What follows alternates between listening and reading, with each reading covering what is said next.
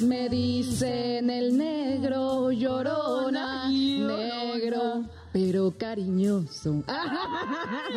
Oigan, esa canción la he estado escuchando mucho estos días. O sea, es como parte de estas fechas, ¿no? De escucharla. Muy, ¿no? O sea, pues es de Chabela Vargas, es Claro. una gran canción que aparte pues trae una historia, por ejemplo, a mí me gusta mucho porque te digo que como mi mamá cantaba hace Sí. muchos años, siempre era de, en un karaoke siempre le digo, cántame la llorona, mami, no sé por qué me trae como nostalgia, ¿sabes? O sea, como que es triste. Tal vez de tu infancia, canción. tal, vez sí, puede que, que puede que recuerdes mucho tu eh, esas veces que cantaba tu mamá o algo así. No o sabes sé. que a lo mejor es la relación del contexto que realmente tiene de trasfondo la leyenda de la Llorona con esa canción. Cuéntame un poquito de eso, Micaira. Es que mira, realmente yo me empapé cuando fui a ver la obra. Yo dije, ah, ahora entiendo por qué la Llorona sufría. Y es que, pues, se dice que un mercadante eh, se enamoró de, de esta chica, un mercadante español. Español, Llegó ajá. a México, se enamoró de ella, pero entonces las culturas no podían empatizar en ese Ok, momento. ok. Obviamente, pues, como los españoles y ta, ta, ta. Entonces,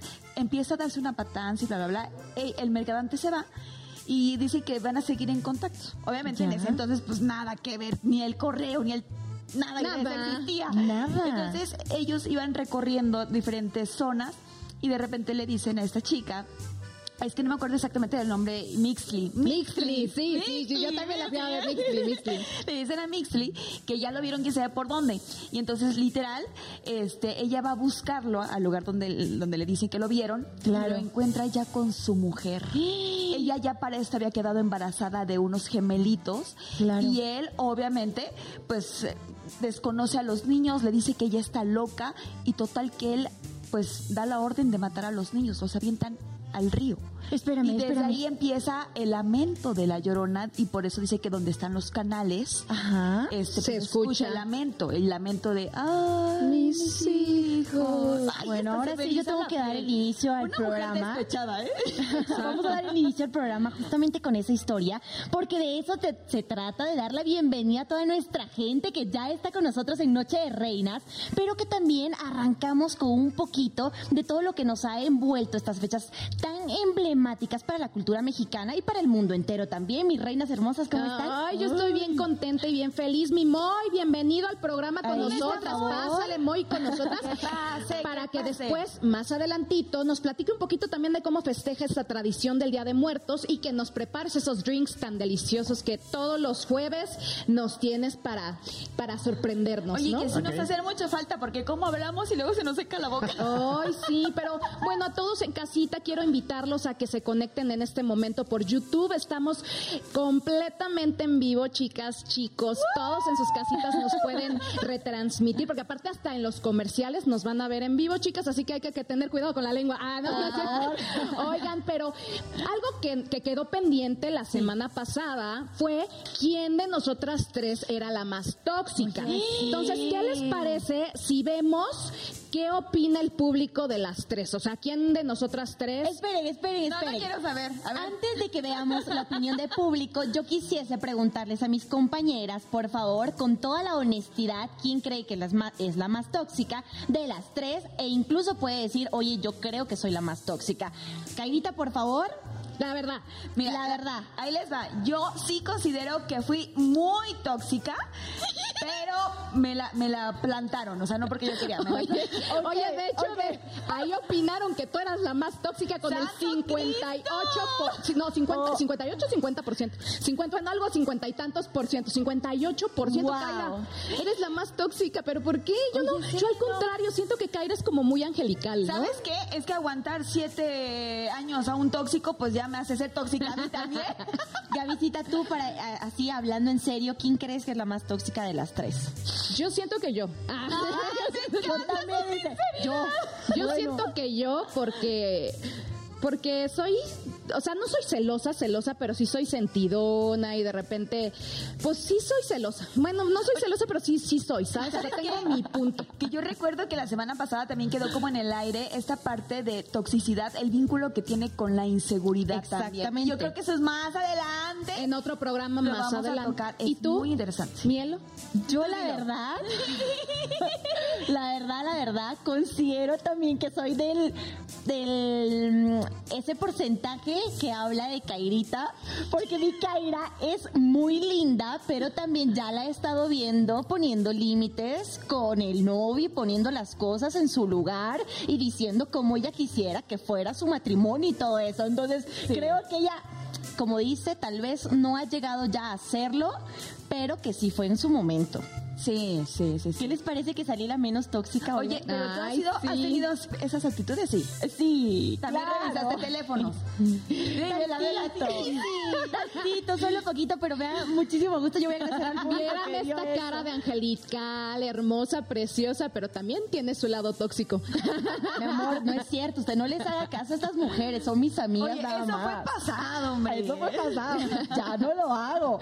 Oye, Kairita, ¿y hoy qué, hoy qué vamos a hablar? Hoy- ¿De qué hoy, vamos a pues, hablar? Es que Cuéntanos. empezamos el programa realmente que se nos paraba la piel, los pelitos de la piel con esa historia de la llorona. Y efectivamente, pues es noviembre, noviembre de contar esas historias de terror, de miedo, pero sobre todo de recordar a nuestros muertitos. Que obviamente cabe aquí la pregunta muy grande entre las culturas, ¿no? ¿Cómo es en otras culturas celebran el Día de Muertos? Para ellos, ¿qué implica la muerte? Porque para nosotros es una tradición de hace siglos que conmemora pues la partida de los seres queridos. Claro. Por ejemplo, acá Eloísa. Sí. ¿Cómo es allá en tu país? ¿Cómo lo celebran? Para ellos, ¿qué implica la muerte? Claro que sí. Mira, ha habido realmente eh, como una novedad en mi vida en el instante en el que empecé a conocer la cultura mexicana, porque se pudiese decir que a mí lo que me sorprende es que no es como que se celebre, más bien se conmemora a las personas que ya no están, pero me encanta que ustedes como mexicanos traen a las personas como si estuviesen aquí y más o menos creo yo, ustedes me van a corregir, que empiezan a reírse de la muerte. Es más, si nosotros mezclamos lo que estamos platicando con todos los corridos, con todas las canciones, es el día de mi muerte. Yo quiero que ustedes celebren, que mi familia nada llore, que no se ponga de negro, que se pongan los colores. ¿Sí me explico? Sí. Y eso fue entonces, increíble. Y en tu país, por ejemplo, en Bolivia, es diferente Todo completamente. lo contrario, amiga. Todo lo contrario. ¿Por qué? Porque pudiese decirse que se conmemora de una manera mucho más luctuosa, como más para adentro y creo que también eh, se llora demasiado porque es una fecha más bien muy sensible. A comparación de lo que yo he visto acá, ¿no? Que hay muchos desfiles, que hay muchas cosas que se pueden llevar a cabo de decir la muerte no es algo que nos asusta, más bien la superan y eso me encanta. Y en Bolivia, ¿qué se hace? Por ejemplo, en un, do, en un primero y dos, lo que sí se, les puedo comentar que es algo similar a lo de ustedes, es que se llegan a hacer los altares, que eso es algo que se trae hace muchos años, se llega a hacer un altar, se hacen las 12 comidas que le gustaba a la persona, también las 12 bebidas y algo muy curioso es que se llega a hacer una escalera de pan que Ay, sí, sí, es increíble. Se llega a ser una escalera de pan porque se supone que el 2 de noviembre la persona baja por esa escalera del cielo y consume todo lo que tenemos en el altar. Entonces, ¿sí creen que realmente bajen los muertitos? Sí, sí, pero ¿saben qué pasa aquí? Que se supone que cuando baja y se me pone la piel chinita, eh, es algo más bien para que mm, su alma esté en paz. No precisamente para eh, em, de esa manera pudiésemos nosotros hacer como una conmemoración mucho más alegre, pero lo que se hace por ley es hacerle esa escalera para que la persona baje, consuma los platos que a ella le gustaba o a él le gustaban. Y la verdad es que lo que más se hace en las familias, incluida la mía, es ir al panteón. Nosotros le decimos cementerio, porque allá las familias suelen tener, por ejemplo, los mausoleos donde están las personas de los antepasados. Si yo les hablase de mi familia, está toda la familia de mis abuelos desde generaciones pasadas y tenemos un mausoleo que lleva a cada familia. Entonces es como ir a visitar no solo a una persona, sino a todas las personas de tu generación antigua o antepasados que están en el mausoleo. Oye, me quedé yo ahorita con la duda de pensar qué pasa cuando la persona fallece. ¿Qué ritual hacen ustedes? Claro. Hacen este lo que llamamos el famoso cuando vamos a, a- O sea, El la- la- velorio. el velorio. velorio, gracias. Ay, ok. Sí, yo hacía. Te iba a decir velorio. cremación, Cremación. cremación. No, bueno, es lo casi lo mismo, un velorio. En realidad, lo que se hace en Bolivia, no sé cómo sea aquí, honestamente me gustaría que ustedes me lo platicaran. En Bolivia, la persona fallece, suele hacerse el velorio de 24 horas, pero ahí hay algo que les quiero contar y hacer un paréntesis. El por qué se empezó a hacer eh, al velar 24 horas. Se supone que ah, más o menos en la Amazonía de Bolivia, en el Beni, que está muy cerca a Brasil, hubo un caso que llamó mucho la atención y eh, creó terror en las personas, que resulta que hubo a una mujer, a una joven que la enterraron Y no eh, estaba muerta. Y no estaba muerta. Híjole. Claro, no estaba muerta. Entonces, ¿qué pasó? Se supone que quien cuidaba el cementerio empezó a escuchar los gritos de lamento, de que por favor la sacasen. ¡Sáquenme! Claro. Entonces, el, el- el- claro, el, el guardia dice, oye, pues yo debo estar loquito, me está pasando algo, no importa lo que esté pasando. Entonces, se supone que esta historia es hace muchísimo tiempo. Y resulta que antes no se ponía el cemento, sino que las tumbas eran con tierra. Entonces, por eso se empezó a escuchar estos gritos y que la mujer era desesperada porque gritaba salir, por querer salir. Oye, pues- Bueno, resulta que empieza este velador, empieza a caminar por esos lados y empieza a escuchar que eran cada vez más fuertes los ruidos y los gritos. Él dice, bueno, voy a ver al día siguiente con la familia, llaman porque él vio que la habían enterrado y no sé qué, no sé cuánto, para no hacerles el cuento largo, regresa la familia, desentierran, abren el ataúd y las uñas estaban hasta acá. Esto es, esto es una historia real. Estaban hasta acá. La mujer se notaba la sangre en las uñas O sea, de todo lo que había rascado muerta. Realmente no falleció. Ya falleció. No, no, no, para.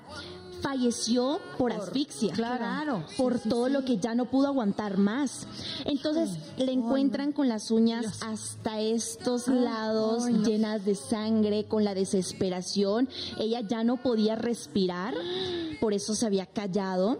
Entonces les cuento algo curioso. Allá ya muchos de los ataúd a partir de esta parte del ombligo ya son de vidrio.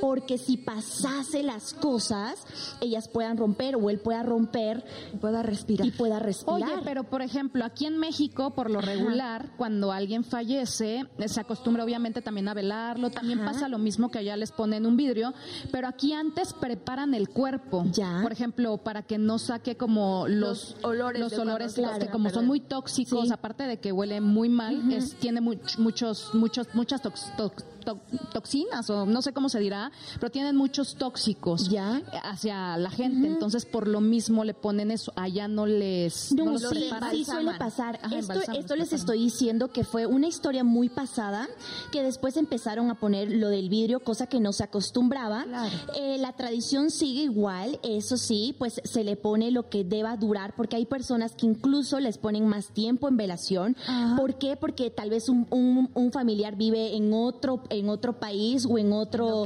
continente. Entonces, la tradición es una vez se vela a las 24 a 48 horas y hasta tres días he visto casos. Eh, viene la misa de nueve días, viene una misa de nueve días que puede ser incluso con cuerpo presente.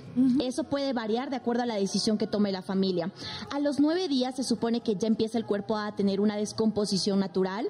Entonces, después de eso ya se les ya se le entierra. Puede ser antes, después de las 24 horas que se lo ha velado, que saben que ha sido una una em, eh, una muerte natural, porque cuando es por el corazón cardiovascular esperan más tiempo porque se dice que el corazón puede reaccionar y eso está Ok. científicamente comprobado. O como esa enfermedad en Claro. donde te desmayas. Te desmayas y y no- parece y que parece que estás muerto. muerto. Te desconectas, Exacto. pero después vuelves a... Exacto, hay una misa de nueve días, eso sí, es, es una de las más dolorosas, se pudiese decir, porque lo he escuchado de muchas personas y también lo he vivido. Es la misa más dolorosa porque se supone que estás pasando el duelo de los nueve días que compruebas que esa persona está fallecida. Entonces es muy duro.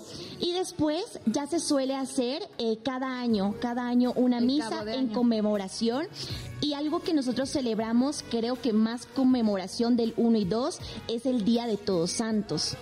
Ese es como el día que más bien se, se conmemora, el 2. Ah. El 2 Ok. se conmemora más, que es más, eh, más delicado. Y todo esto les digo porque me sorprende la parte que yo sé que ustedes me van a platicar, que es mucho más alegre, No, por decirlo. pero te voy a decir algo que es muy parecido allá. O sea, aquí de verdad todo lo que nos estás platicando es muy similar allá en Bolivia. O sea, Ajá. aquí la única diferencia es que, por ejemplo, lo que me estás diciendo de que el número, el día 2 es Sí. el día de todos los santos. Aquí no. Aquí el día primero de noviembre se festeja el día de los angelitos muertos, se podría decir, De a los los niñitos, Ah, los bebitos, ya. los que no pudieron, pues llegar a, ser adultos.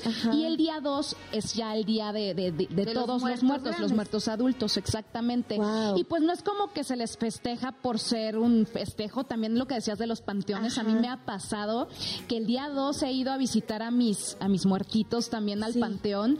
Y pues les llevan mariachi, hay gente que les llevan mariachi, les llevan su tequilita, todo lo que ellos tomaban, yo sí le llevo de repente también sus tequilas, una vela y te pones ahí a platicar y a echar relajo, por ejemplo, platicas con el de al lado y, y es cierto lo que tú dices, aquí más que, que un dolor es un festejo de, de, festejar a nuestros muertitos, nuestros antepasados, nuestros ancestros, a todos aquellos que fallecieron y, que no conocimos, porque aquí en México, si te das cuenta, somos un país más chicharachero, somos más como fiesteros, así te das cuenta, algo pasa y luego luego sale el meme, o algo pasa y luego luego, eh, o sea, siempre hay un festejo. a reírnos o agarrar la, muerte la parte pues así cómica de cualquier situación que puede doler. Siento que a lo mejor lo hacemos o lo disfrazamos para que no duela tanto. Claro. Es decir, no lo sufras tanto, agárrale otro sentido a esto que está pasando. Y creo que en efecto, si nosotros celebramos la muerte, Sí. Y no, no es tanto así como allá en Bolivia, que siento que lo hacen más para... Como respetuosamente, ¿sabes? Sí, y que se sufre más. Y saben que quisiese eh, decirles esto a ustedes como mexicanas y, y, a todas las personas que nos están viendo que son de su país, que es algo que admiro, porque de verdad yo digo, el día de mañana, y a mí me da mucho, mucho sentimiento el pensar que un día me falta un ser querido, pero digo, wow, los mexicanos, porque es una tradición, y justo Gaby, con, ah, ayer lo hablábamos, es una tradición que se hace netamente aquí en este país que acoge muchísimo extranjero, que acoge a mucha gente, que le muestra el otro lado de la moneda, lo que decías, Kaira, que ya no es el, oye, ¿sabes qué? Eh, falleció, claro, ya no está físicamente, pero qué bonito es pensar en el más allá y que esa persona en estos días en específico te acompaña, porque he escuchado muchas, muchas personas que dicen, yo siento que está aquí. Yo sentía, justamente era lo que les iba a platicar, mi papá falleció hace un año, bueno, una, sí, un año y medio ya se cuenta va a cumplir. Y ayer justo en la noche me dio nostalgia, ya sabes. Y de repente, ay, me dan un sentimiento, pero... Dale, dale, dale, dale. Pues en la noche pues me puse a platicar con y te lo juro que sentía su energía, ¿sabes? O sea, era como como saber que estaba ahí. Mi papá igual falleció hace en el 2019 y creo que algo que yo quiero compartir con todas las personas que nos están escuchando, que nos están viendo, es de que siempre vivimos el día a día pensando y asegurando que vamos a tener a las personas, ¿no? Que las vamos a volver a ver. Y en una hora mi papá ya no estaba con nosotros. O sea, fue todo tan rápido. A lo mejor cuando te dicen de una enfermedad te vas mentalizando, pero de repente ves a la persona bien y de repente a la hora dices, ya no está. Y he aprendido a sanarlo poco a poco porque en efecto el desprenderte, el darle la conciencia a tu subconsciente de que esa persona ya no va a estar contigo es muy doloroso. El regresar a, esos lugares o a tu casa donde estabas con él por primera vez te parten dos porque esperas que lo vas a encontrar o las vas a encontrar y sabes que ya no están. Y al igual comparto con Gaby que era un olor, él le encantaba fumar fumaba con pipa. Entonces era un olor que de repente mi mamá nos volteábamos a ver, inmediatamente, ¿hueles? Sí. ¿A qué te huele? A cigarro o a su perfume. Y sabíamos que estaba él ahí. Digo, sientes como esa energía, la, presencia. Y aparte, ¿sabes qué? No sé, pero a mí me lo dijeron hace poco, un, un, primo que tiene esta como que esta conexión con cosas espirituales, me dijo, tu papá te cuida. Cuando tú luego andas así en eventos y luego vas de noche, si tú sientes y vas acá, sé, tu papá va contigo cuidándote. Digo, yo no sé, yo la verdad sí lo creo porque yo lo siento. O sea, yo lo siento y sé que él está conmigo y sí quiero compartir con esto, esto con ustedes, de que abracemos, que amemos a esas personas que tenemos, porque en efecto no sabemos en qué momento ellos ya no van a estar con nosotros y aprender a soltar. Porque a veces decimos, Dios, no te lo lleves, por favor, déjamelo. Pero tenemos que entender que es la voluntad de Él, del Todopoderoso. Claro. Y que si su ciclo se acabó en ese momento, tenemos que aprender a decir, Gracias, Gracias, por lo que me dio, por lo que me lo diste, por lo que amé y por lo que me amó. Justo ayer que platicaba, literalmente me daba cuenta de eso, de que hay que apreciar lo que tenemos, ¿sabes? La vida, la gente, nuestros seres, porque uno nunca sabe cuándo se van y, luego a veces no nos podemos despedir que si por coraje de que te, te peleaste con tu mamá o te peleaste con tu hermano y los mandaste a la fregada y al día siguiente no sabes si en un, en un segundo se te va la vida, como bien lo decías. Entonces yo siento que siempre hay que aprender a, a decir nuestros sentimientos, aprender a decirle a nuestra gente que queremos, realmente que los queremos, abrazarlos si, si se puede, ¿sabes? Porque hasta uno nunca sabe si uno se va a ir, ¿sabes? O sea, porque la, todo tenemos comprado menos la vida. No, no. O como dice, ¿cómo es el dicho? Todo, todo, la muerte es, lo, único que tenemos más seguro, exactamente.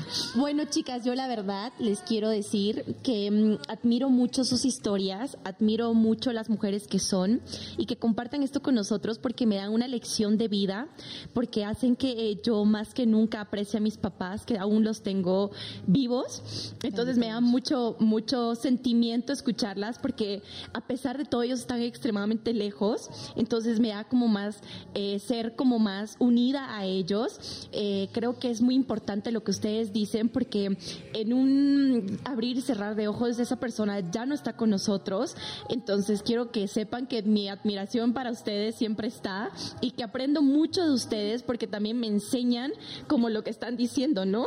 Que a pesar de que ellos están súper lejos, eh, justo hoy hablaba con ellos estaba, y, estábamos platicando de justo lo que íbamos a hablar hoy, ¿no? De, de todo lo que es la cultura boliviana, la mexicana pero si algo creo que nos une y no hay fronteras, no hay países, es precisamente el sentimiento de ser humano, de todo lo que tenemos en el corazón. Y gracias, gracias por todo lo que ustedes comparten, porque a mí me dejan una enseñanza y yo estoy segura que a muchas personas más que las están escuchando dejan esa enseñanza de que tenemos que estar más unidos que nunca con nuestros familiares. Con las personas que ya se nos fueron, yo creo que el vínculo que siempre nos va a unir es el lazo de amor. Sí. O sea, independientemente de que hayan trascendido, siento que yo tengo esa creencia desde que el Día de Muertitos ellos bajan a través de... Como las escaleritas en Bolivia. Sí, sí, sí. Les pones sus velitas para alumbrar el camino, que les pones la, flor de cempasúchil, que es la flor de Día de Muerto, le pones esas cosas que le gustaban comer, que ya sea el refresco a lo mejor, que el mole, el pan, la leche, el cigarrito, el Y aparte te lo piden, o sea, no sé si, si, si por dentro, por ejemplo, ayer me pasaba de que antes de platicar con mi papá y todo esto en la noche, se me había olvidado, o sea, ya me, había, ya me había ido a acostar y se me había olvidado ponerle su velita, o sea, nada más le puse su, la ofrenda y todo esto, y era de que, era de que no podía descansar, ya mi vela, mi vela, y le fui a prender su velita porque dije, no, es que eso es lo que los ilumina, ¿sabes? y era lo que le decía, tengo que iluminar no nada más a mi papá, todos aquellos que a lo mejor están penando y que no han descansado en paz, a que encuentren la luz, y eso es algo también muy bonito, porque al final no sabemos qué hay más allá, son puras estipulaciones, estipulamos qué puede, qué puede pasar o si va bajan, si no bajan, eso no lo sabemos, pero pues es una creencia muy bonita. Y qué bonita tu tradición, qué bonito lo que decías de las escaleras que bajan los, o sea, que bajan desde las escaleras y toman su bebida. Está muy bonito y lo voy a hacer porque me encantó, me encantó esa tradición y esa idea, pero antes que nada, antes, para cambiar tantito de tema, quiero invitar a toda mi gente bonita desde sus casas a que participen con nosotros, a que se conecten por YouTube y nos platiquen un poquito ustedes cómo celebran el Día de Muertos, cómo festejan en sus casitas el día tan importante, yo creo que para los mexicanos, que es este día que es que lo festejamos nada más aquí en México, porque es una tradición 100% mexicana, que es lo que bien decías, eh, el festejar, el hacer fiesta, el conmemorar a nuestros muertos. Entonces, ¿Qué le ponen en su ofrendita? ¿Qué Exacto. que ponen en sus ofrendas? Ponen rosario. He escuchado mucho de la famosa cruz de sal, que también dice que es muy buena para purificar y espiritual al, ser que viene. Esta flor, ¿cómo se llama? La flor de cempasúchil. Sol Cempasúchil. Cempasúchil. ¿Cómo otra vez, otra vez? Cempasúchil. Cempasúchil. Ah, y está muy bonita y huele muy bonito también el incienso. El incienso. Ahora sí que metes todo el aroma en tu ofrenda para que huela rico. De verdad creo que es algo de las tradiciones más bonitas. Digo, imagínense nada más que orgullo de tradición que se haya hecho pues una película muy enfocada a esta cultura en México. Y también saben que me gusta mucho, chicas, quiero que quiero que ustedes más o menos me platiquen de eso. Wow con todo lo que son las Catrinas. Wow, sí. Al año qué les parece? el próximo año eh, eh, nos, disfrazamos de Catrinas, ¿va? nos disfrazamos para ese programa. Oigan, pero ¿qué les parece si nos vamos con mi queridísimo Mo? Ay, cuéntanos, ¿qué nos vas a preparar este día de hoy, Moy? Justamente hablando de- del tema y de, de las ofrendas, pues el cóctel que vamos a preparar el día de hoy está inspirado en el famosísimo pan de muerto, que es un pan muy tradicional que consumimos en esta época del año. Pues bueno, vamos a tomar los ingredientes básicos que tenemos para, para un pan de muerto. Lo primero vamos a utilizar leche de almendras, por ahí tenemos los ingredientes, son 90 mililitros de leche de almendras. Una cucharada de cajeta o dulce de leche, depende de la región donde nos escuchen. 15 mililitros de jarabe natural, que podemos sustituir también por media cucharadita de azúcar.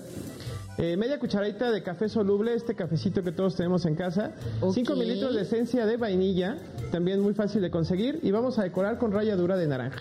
Qué rico. Pues vamos a empezar entonces, primero en un shaker, ya saben que pueden sustituirlo por estos eh, frasquitos que tenemos todos en casa para hacer la proteína. Vamos a agregar la leche de almendras. Esta leche de almendras justamente le va a aportar este sabor muy particular. Luego vamos a agregar una cucharadita de dulce de leche o cajeta. ¿no? Este dulce con sabor a caramelo, bien quemadito. Ay, qué rico. Vamos a revolver. Vamos a agregar esencia de vainilla Ok. para darle más perfume. Un poquito de café soluble también. Y vamos a finalizar con jarabe natural para terminar de Muy, quédate ahí, por favor, quédate ahí porque la gente no se puede perder todo lo que nosotros estamos haciendo. No te muevas, no respires, no respires. Nos vamos a un corte, chicas, ¿les parece? Ajá, sí, nos Uy, vamos y ahorita regresamos con la bebida. Perfecto. Ay, qué rico. no y con nuestro invitado no de lujo que tenemos el día de hoy, chicos, así que no se pueden desconectar. ay, ay, va a estar bueno. Noche de bueno. reinas. Ya regresamos.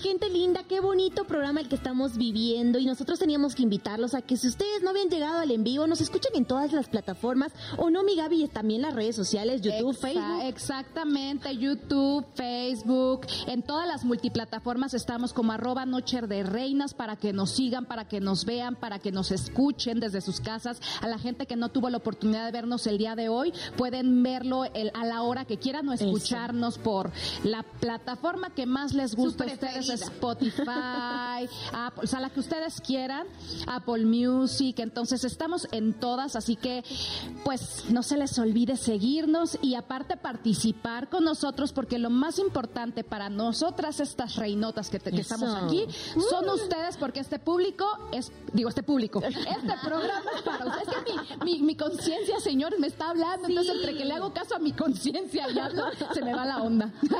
Y además ya tenemos todos los programas arriba, por si no vieron el episodio pasado o Sí. los que han pasado. Váyanse desde el día uno que empezamos para que chequen todos los programas, los temas que hemos abordado y que también nos hagan lluvia pues de programas y temas que quieren que se aborden. Exacto, lluvia de ideas para saber qué les gustaría escuchar en el próximo programa. Claro que sí, pero mi Kaira, Dios mío, ¿tú a quién tienes a tu lado? Porque yo estoy viendo un personaje. Yo también. Uno, pero ja, con muchas cosas que hoy nos va a alimentar el programa. Sí, Kairita. es un amigo que realmente yo aprecio muchísimo, que lo llevo aquí en el corazón, que realmente yo digo, wow, tenía que estar aquí. Mi queridísimo.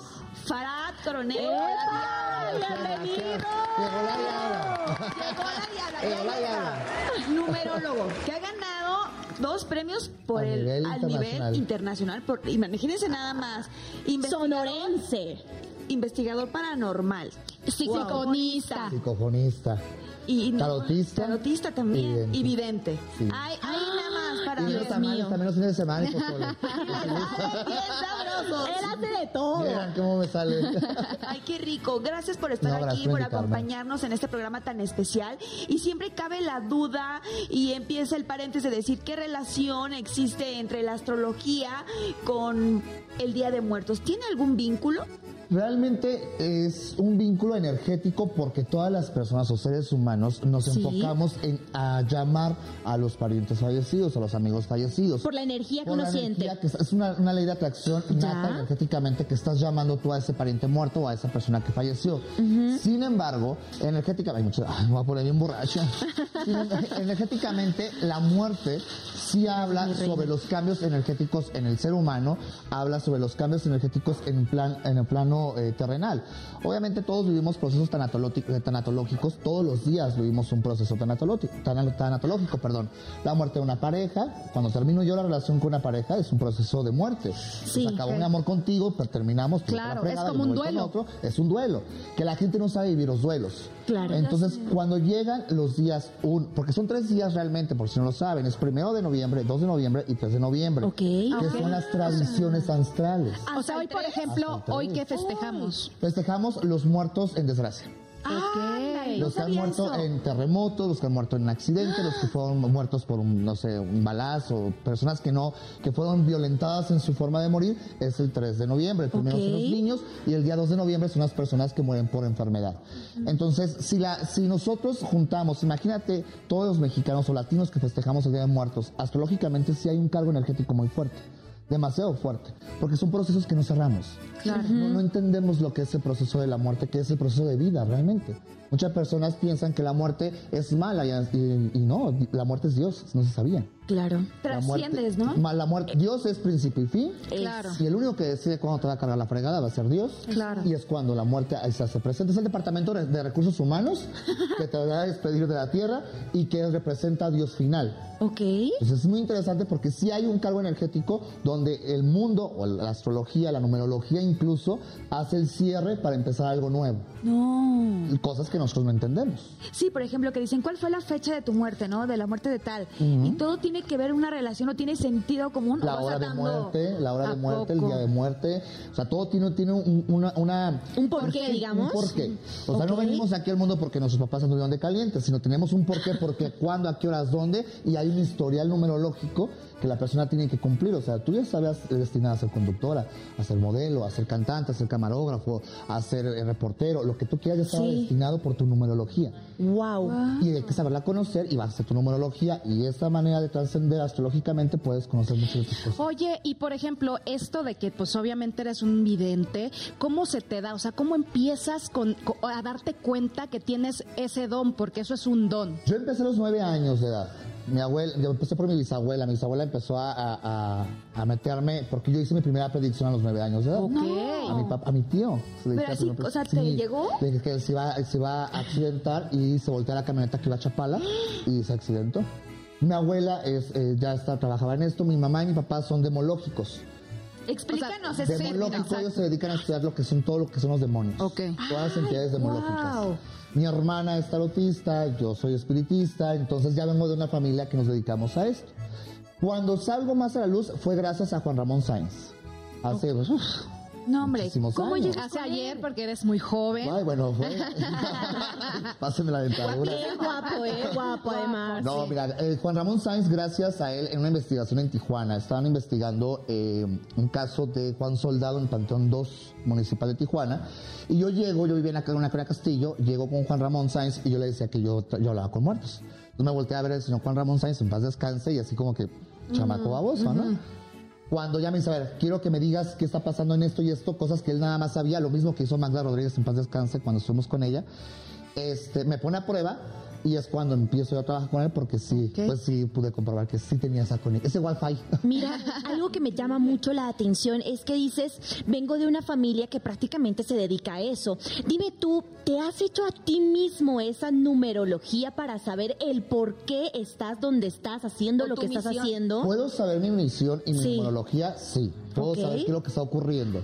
Consultarme yo espiritualmente no puedo O hacerlo. sea, tienes con- que ir Tengo con que ir alguien con un más. mayor. Ajá. en, en mi religión o en, en mi- en la, en la forma que manejamos nosotros con una persona con un poquito más amplio de conocimiento para que pueda ver lo que nos está pasando. Oye, comentas que tienes esa conexión o que has hablado con los muertos. ¿De qué manera se manifiestan contigo y cómo lo tomaste la primera vez que te pasó? ¿No te espantó? La primera vez que me pasó, duré con el psicólogo tres años. No es cierto. ¿Y cuántos años Wow. tenías también? Tenía nueve años. Ah, o sea, fue a los Sí. nueve años fue cuando A los nueve desarrollaste años todo. empecé, sí, exactamente. Mucha gente piensa que, que las cosas son como en las películas, ¿no? Que baja el muerto y se pone a platicar contigo y cómo has estado y todo. No. ni te va a mandar un WhatsApp, ni te va a mandar un, un mensaje por Facebook. Sino hay maneras de cómo se puedan comunicar. Es un ejemplo. Como el oráculo de la cartomancia, que es un oráculo de adivinación, es cuando baja un muerto y es el que está diciendo con frases pequeñas lo que puede pasar o lo que puedes predecir. Entonces no vas a sentarte a hablar con él de que, ay, ¿cómo te ha ido, oye? O sea, ¿cómo has estado? ¿Qué tal el cielo, ¿Cómo no? el cielo? ¿qué, onda? Espera, Farah, a mí eh, quiero compartir algo que me pasó hace ciertos años, como unos 10 yo creo. Yo escuché a alguien que me habló en lenguas. Obviamente estaba yo sentada, acababa de salir de bañarme y yo me estaba cambiando y de repente escuché clarito voz de mujer hablándome en lenguas. Yo, créeme que no me dio miedo, o sea, porque hay voces que a lo mejor dices, ay, no, que escuché, o sea, no. En ese momento dije, no te entiendo, dime qué quieres. Y ya no volví a escuchar jamás. Los muertos siempre se comunican con nosotros. De una manera de poner, a lo mejor estás hablando tú de un pariente muerto, se te eriza la piel y la energía la sentiste, el muerto lo sentiste. La gente no lo sabe. Eh, eh, toda la gente se puede comunicar con sus muertos. Toda la gente tiene el don de comunicarse. Lamentablemente estamos tan, tan hundidos en nuestras depresiones y problemas que cerramos el círculo espiritual y no entendemos cómo comunicarnos con un ángel, con el demonio, con Dios, con quien tú quieras comunicarte. Eh, eh, han tenido, eh, no sé si han vivido de vus. Sí, claro. Han vivido en ocasiones que están soñando y brincan ustedes Sí, en, en también, el sueño también. o sienten una presencia o que se baja la temperatura. Es una entidad que está llegando. Y no es para que te vayas como loca bailando a chalma con una gallina y con unos huevos para hacerte una limpia. No, simplemente son energías que vienen a visitarte y que siempre van a estar presentes.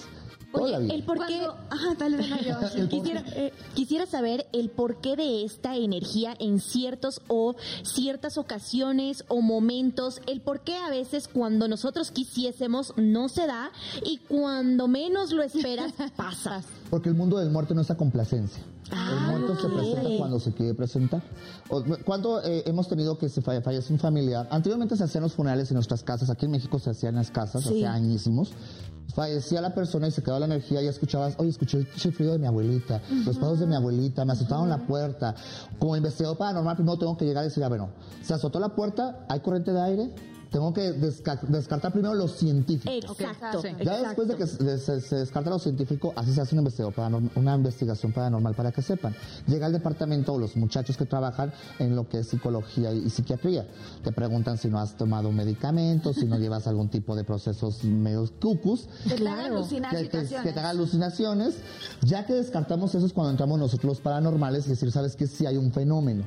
Si esa puerta se azotó, imposible porque no hay aire, imposible porque ya no toma ningún tipo de medicamento, no es tratamiento. Entonces hay que ver es- ese, esa energía que está ahí concentrada porque algo te quiere decir. Ya. En sueños ustedes pueden soñar algo de su familiar muerto que te está previniendo, porque siempre te va a cuidar. Un familiar muerto, un amigo muerto es un ángel que te va a cuidar siempre. Ay, Ay, sí, qué por bonito. ejemplo, ahorita que me estás, que estás platicando, se me hace como muy parecido a los exorcismos, ¿no? Que primero tienen que investigar realmente si no es esquizofrenia, si es Así una es. enfermedad, realmente ver que descartar miles de cosas de manera científica, como dices tú, para entonces realmente darte cuenta que sí está pasando algo ahí, si hay una entidad o hay un ser paranormal o Como uno- whatever. uno- un ejemplo, la, la investigación más fuerte que estuve participando fue en el caso Josué.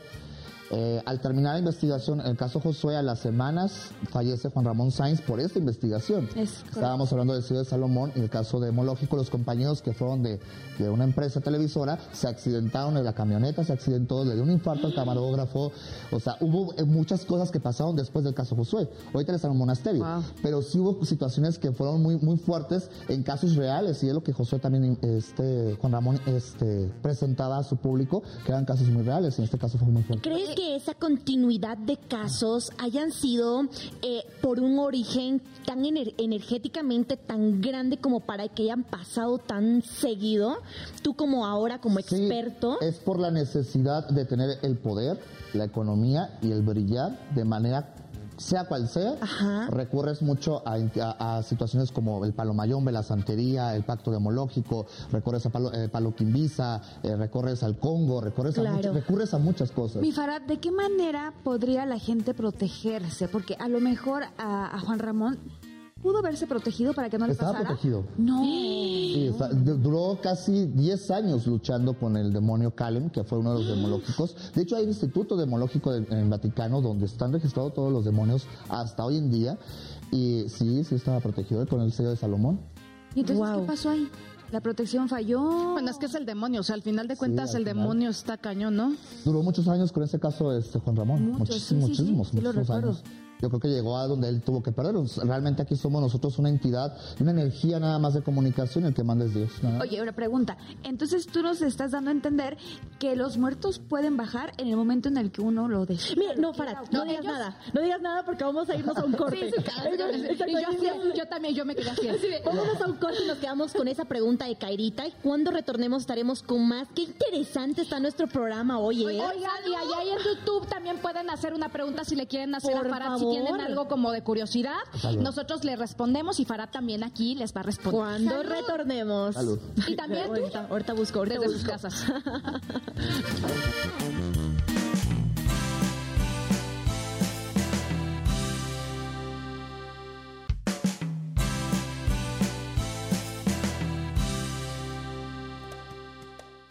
Mis reinas, mis reyes, nuevamente un bloque nuevo para ustedes con algo espectacular. Qué programón que tuvimos y ahora sí me voy directamente con Moy para que nos diga cómo fue la preparación que habíamos dejado a medias. Moy, por favor, explícanos de esta bebida tan deliciosa, sabor pan muerto. Pues bueno, nos quedamos en el suspenso. Vamos a terminar de la receta. Como decía, vamos a repetir. Agregamos aquí la leche de almendras, el café soluble, el la dulce de leche y un poquito de jarabe natural. Suficiente hielo. Vamos a shakear. Ok. Entonces ahora sí, nuestro cóctel vigoroso con la intención de mezclar todos los ingredientes. Aquí es cuando tienen que regalar la sonrisita. Ahí usted hace brazos, señor. Al final vamos a colar en un vaso cortito, en un vaso rocas con hielo, nuestra preparación. Tan, tan, tan, tan. Y bueno, no hay eh, pan de muerto sin ese aroma naranja, entonces con la cáscara de una naranja vamos a agregar los aceites de la cascarita al final. Y listo, tenemos nuestro cóctel inspirado en Día de Muertos. Moy, porque siempre nos traes cosas deliciosas y para y fáciles también porque la gente las puede hacer, ¿verdad? Exactamente, y siempre nos consientes. Y bueno, regresando contigo, mi querido Farad, que nos quedamos a medias. Ahorita que nos vas a leer el tarot, ¿haces algún ritual? O sea, Espérame, amiga, que, que responda a la pregunta de Kaira. Nos quedamos Ah, en sí. eso. A ver, yo quiero saber, o sea, los muertitos sí bajan el Día de Muertos o cualquier día del año y saber en estas fechas qué ritual o qué podemos poner en la ofrenda para que puedan tener más luz o lleguen contentos. Hay una de las cosas que mucha gente se olvida en poner lo que es la sal de grano. Es un elemento natural la sal de grano. De hecho, nos- por si no sabían, es el elemento puro para hacerse limpia. Es el mejor elemento para jalar el dinero, para limpiarte los caminos, para Yo me los acabo de caminos. hacer una. El sal de, la sal de grano. O todos los días siempre te van a bajar tus muertos. Siempre. No nada más te van a bajar estos tres días. Obviamente sí, en estos tres días la carga energética es más fuerte, pero el muerto siempre te, va a estar bajando.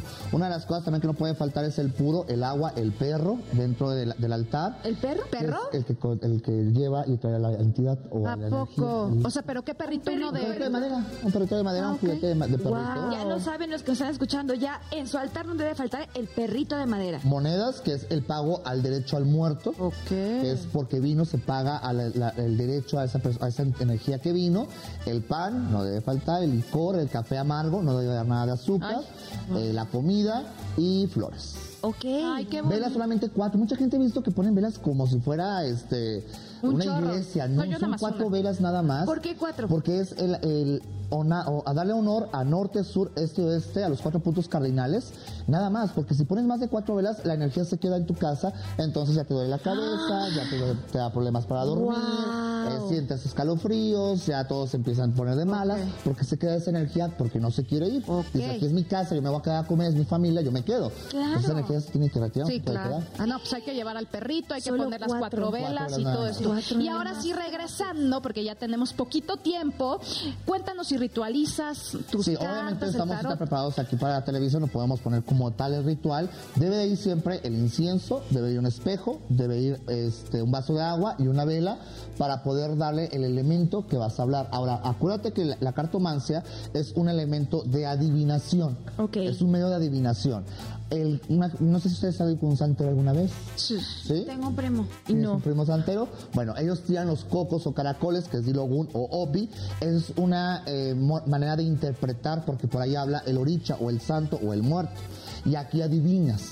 Es muy, muy diferente que el espiritista puede utilizar este ele- elemento, pero un santero, un palero, no, eli- no utiliza el elemento de la cartomancia. Ok, mi querido Farad, para que la gente sepa lo que vamos a hacer, es que también obviamente en este programa si algo queremos es eh, darle conmemoración a nuestros del regional mexicano, de todos quienes han llenado nuestras almas en algún momento. Y Farad, ahora vamos a leer un poquito de eso, vamos a conectarnos con personas que hemos escogido cada una de nosotras del regional o cantantes muy emblemáticos de México, ¿o no, chicas? Exactamente. A ver, tú, Elo. Claro que sí, yo quiero por favor, Farad, a Pedro Infante. Me parece que es uno de los eh, que ha representado México y más en estas fechas, entonces por favor. Barajeras tres veces. Mano Santa.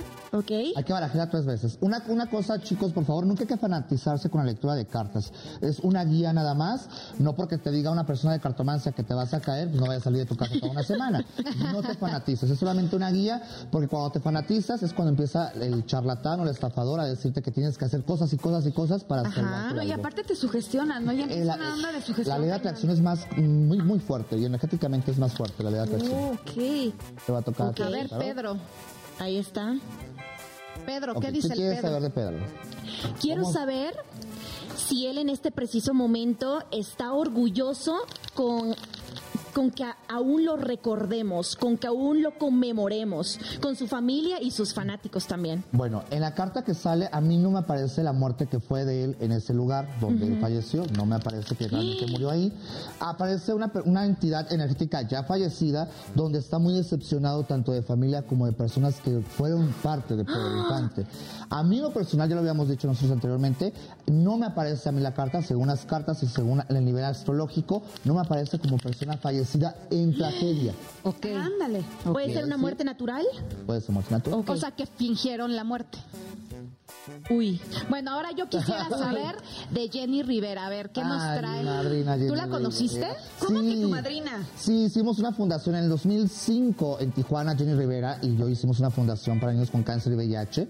Y este, Ay, qué y, bonito, felicidades. Ahí sigue la fundación en, en el Hospital General de Tijuana a la gente que necesite ayuda con cáncer y VIH. Ahí estamos ayudando. Muchas Pues, gracias. ¿qué mensaje quiere mandarle a algún, algún familiar de ella? O sea, ¿qué, qué mensaje le manda? Y hoy, amigas, amigas, y hoy entrevisté a Jackie Rivera porque estábamos con la nueva canción Misión Cumplida. Wow. Entonces, la energía yo la siento. Estaba A con, vivo, con sus vivo. dos hijos así en la Mira, entrevista. Jenny es una energía que no va a trascender tan fácilmente.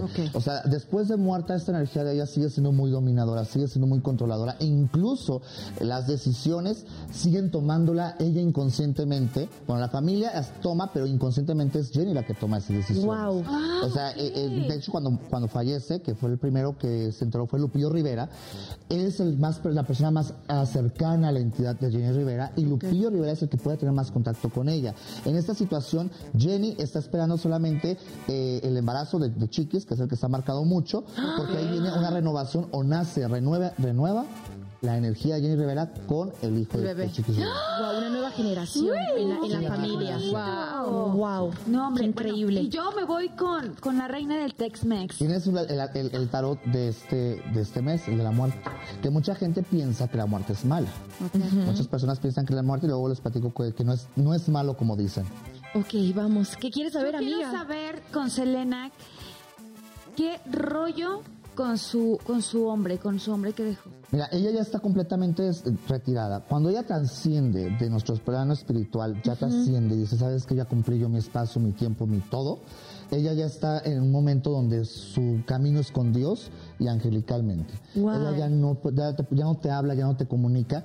El bajar o el molestar a una energía que ya trascendió es algo que no Ya no podríamos recomendar porque ella ya, ya alcanzó esa paz o esa eterna paz que tanto deseamos que la persona al- alcance y en el caso de ella se fue diciendo ya, ya terminé este espacio. Como que sí hubo muchas cosas donde, donde ella no, no se pudo trascender, pero ahorita en esa pregunta ya nos descubrimos que gracias a ti ella ya trascendió por completo. Ay, qué padre. Juan Gabriel hubiera estado padre porque ya ven que luego hay esa onda de que si se murió, no se murió, que sí, Juan sí Gabriel lo vivo. morir, lo dejamos Ok. morir. Cuando hicimos la lectura, este, también aquí en Bandamax, habíamos dicho, ahí lo dejamos morir. Él no, él no, él no era para que había muerto él en ese día. Lo tenía que haber atendido, no lo atendieron a él. Lo Wow, a mí me, hubiese encantado saber, yo sé que nada tiene que ver con el regional mexicano, pero de Michael Jackson, yo adoro a Michael Ah, sí, Jackson, claro, hubiese fan. querido saber de él. Deberíamos, fíjate que sí es muy interesante porque hay muchas figuras eh, como la reina Isabel.